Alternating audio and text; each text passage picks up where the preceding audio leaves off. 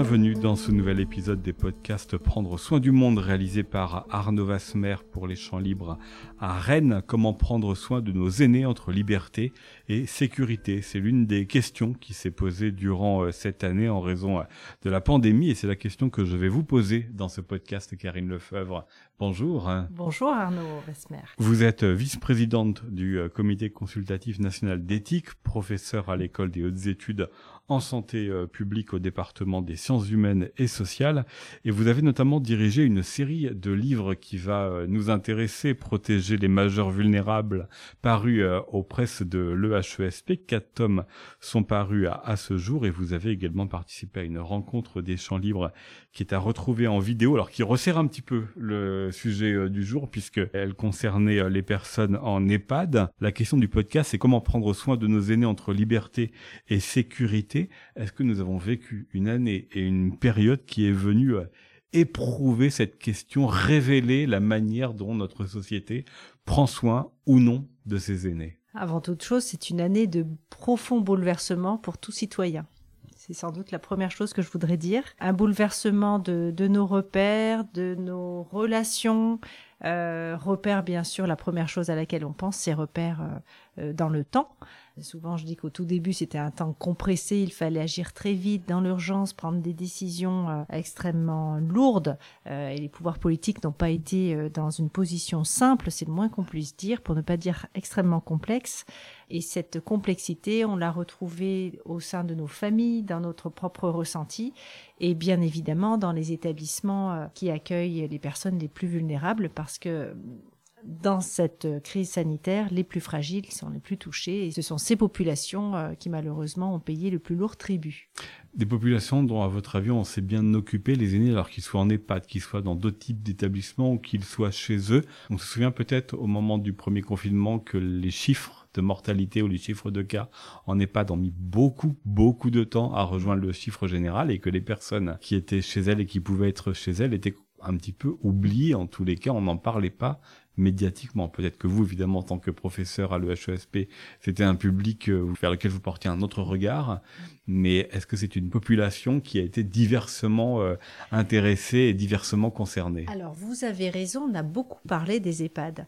On a beaucoup parlé des EHPAD parce que... Euh, Déjà, dans les années, dans les mois et les années précédentes, vous savez bien qu'il y a eu la question de, la crise au sein des EHPAD, et de cet appel très fort des professionnels qui ont pointé les, manques de moyens. donc c'est vrai que la, lumière a été déjà mise sur les EHPAD et, ça a été un révélateur pendant cette crise. Quand je parlais de la complexité tout à l'heure, les professionnels se sont trouvés confrontés, outre l'angoisse par rapport à la maladie, à cette pression entre les contraintes, les précautions les protocoles extrêmement stricts, appliqués un petit peu euh, de façon diverse selon les établissements. Mais au Comité consultatif national d'éthique, on a eu beaucoup de retours. Euh, justement, on a essayé de pas d'être le moins déconnecté possible. Donc euh, c'est vrai qu'on a beaucoup plus parlé des personnes âgées donc au sein des EHPAD. D'ailleurs, on a plus parlé des personnes âgées que des personnes en situation de handicap qui étaient aussi confrontées à ce dilemme entre la sécurité et la liberté que euh, pour les personnes euh, à domicile. Et d'ailleurs, c'est très intéressant de voir que du point de vue des familles, des, proches aidants, il y a aussi eu beaucoup de retours de, et de tensions de, familles qui ne pouvaient pas rendre visite euh, à leurs proches en établissement, mais il y a eu aussi des retours de, familles qui disaient mais nous quand on aide à domicile, eh bien finalement il y a eu une pression aussi très forte et on n'a pas parlé de nous. Voilà. Mm. Et c'est vrai que ça a été exprimé hein, pour avoir participé à un séminaire de formation d'une association euh, de l'Association française des aidants, euh, qui est une des associations de, proches aidants.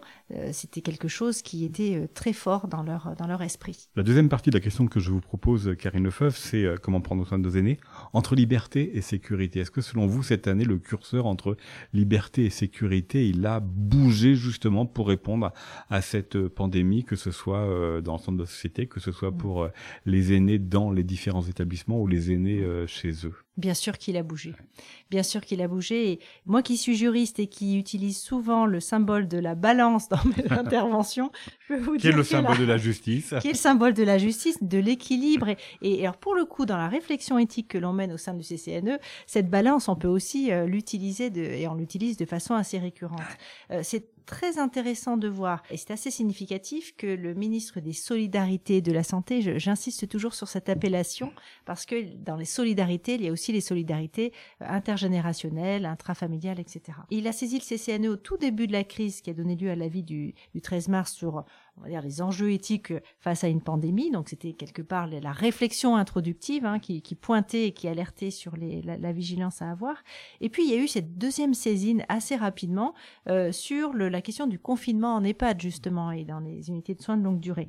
si vous relisez attentivement cet avis euh, du, du, Comité consultatif national d'éthique qui a été rendu euh, très rapidement, on a aussi bouleversé nos modalités de fonctionnement. On a vraiment pointé, bien sûr, ce contexte tout à fait particulier d'état d'urgence sanitaire de la hiérarchie des principes et des valeurs qui étaient, qui étaient bouleversées, mais on a aussi beaucoup appuyé sur le fait que euh, face au risque euh, épidémique dont tout le monde parlait, il y avait aussi un risque qui émergeait et qui était très important. Euh, on peut parler de, de tsunami aussi. C'est le, le, risque de, de l'isolement social, ce risque de, de l'affaiblissement psychique lié à la rupture des liens. et c'est peut-être qu'un des, un des mots majeurs de cette crise, c'est tous les enjeux autour du lien justement, le lien social que pour protéger la santé des personnes, on les a isolés de ce qui les faisait parfois tenir, parfois vivre, parfois leur donner le goût et l'envie euh, bah, Disons qu'il y a eu un isolement physique. Ensuite, euh, franchement, les professionnels à l'école des hautes études en santé publique où on forme les, les, directeurs et les cadres voilà, de ces établissements, euh, on a eu beaucoup de témoignages. Ils ont vraiment essayé de trouver toutes les modalités possibles. Mais il faut reconnaître qu'il y a eu des différences de euh, d'appréciation euh, par rapport aux risques, euh, aux peurs, et on peut l'entendre par rapport à la responsabilité juridique, et des, des, protocoles qui ont été appliqués de façon extrêmement contraignante dans, dans, des établissements, il y a de façon un tout petit peu plus souple dans d'autres.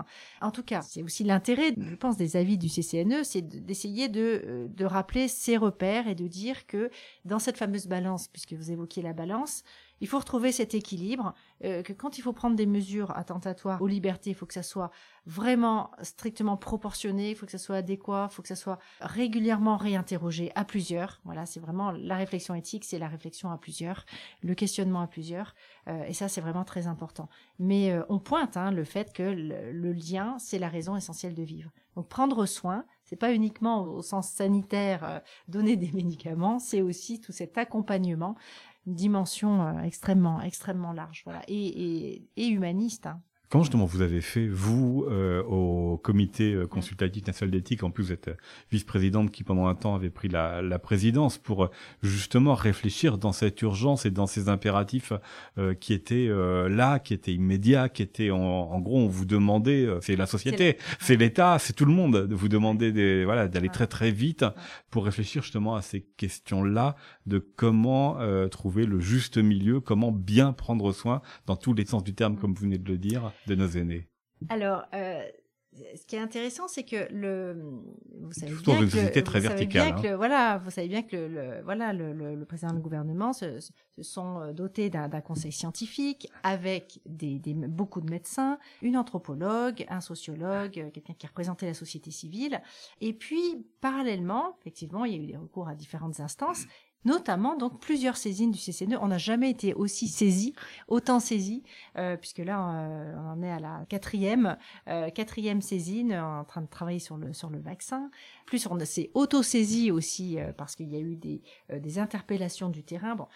Donc c'était une vraie gageure, puisque euh, l'éthique, normalement, ça prend du temps. La réflexion éthique à plusieurs prend du temps. Un avis euh, du, du, Comité consultatif national d'éthique, il s'élabore euh, traditionnellement sur plusieurs mois, parfois un an, parce qu'on réalise toute une série d'auditions, on réfléchit, on rediscute, il y a des allers-retours, etc. Donc pour le temps de maturer.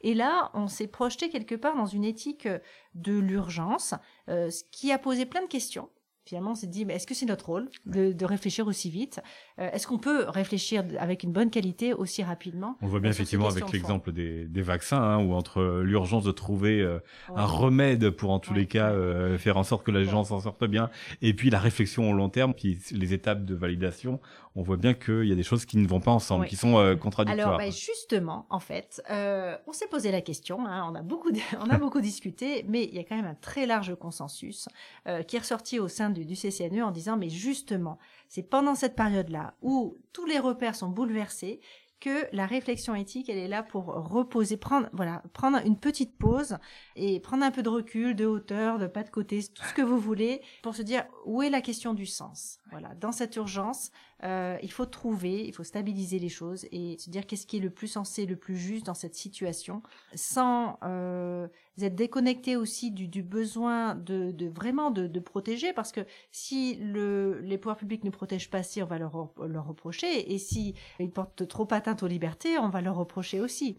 Donc euh, c'est extrêmement complexe. Et ces personnes vulnérables, ces personnes âgées, est-ce que vous pensez que cette année aura une conséquence sur le regard que l'on porte sur elles Elles ont été stigmatisées dans les deux sens du terme, mm. négativement parce qu'il fallait les enfermer et positivement parce que c'est les premières qu'il faudra peut-être vacciner pour les protéger. Hein. Alors il y a un enjeu de, de solidarité, de cohésion sociale. Euh, je reviens sur le titre du ministère des Solidarités et de la Santé parce que bien sûr le risque c'est de se dire... Euh, on l'a entendu, euh, sous prétexte de protéger les plus âgés, et je l'ai entendu aussi qui n'ont plus beaucoup d'années à vivre, eh bien on sacrifie toute la jeunesse. Voilà, on l'a entendu. Hein. Je n'invente rien.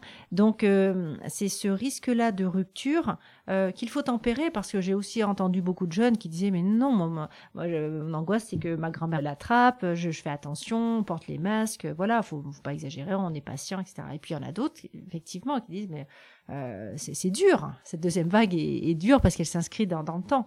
Donc, euh, il faut être vraiment vigilant et euh, on avait alerté là-dessus dans l'avis du, du 23 mai, qui à l'époque était l'avis sur le déconfinement à l'époque. Hein, vous voyez, cet espace spatio-temporel très particulier. On nous promettait des jours heureux, le retour des jours heureux.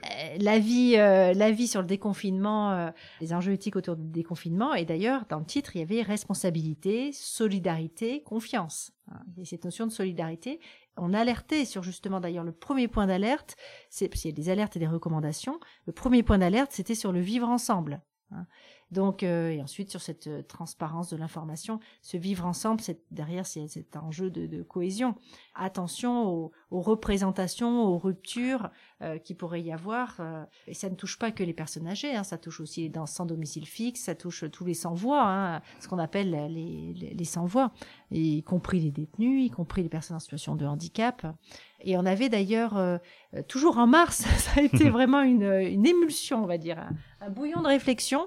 On avait euh, sorti au CCNE un bulletin de veille sur les plus vulnérables. Hein. parce que cette situation, en fait, euh, renforce la vulnérabilité si on, arrive à une survulnérabilisation de ces personnes-là. Donc il y, a, y, a, les plus jeunes, il y a les plus anciens, et puis il y a tous les actifs, et puis tous ces enjeux économiques aussi qui se, qui se mêlent.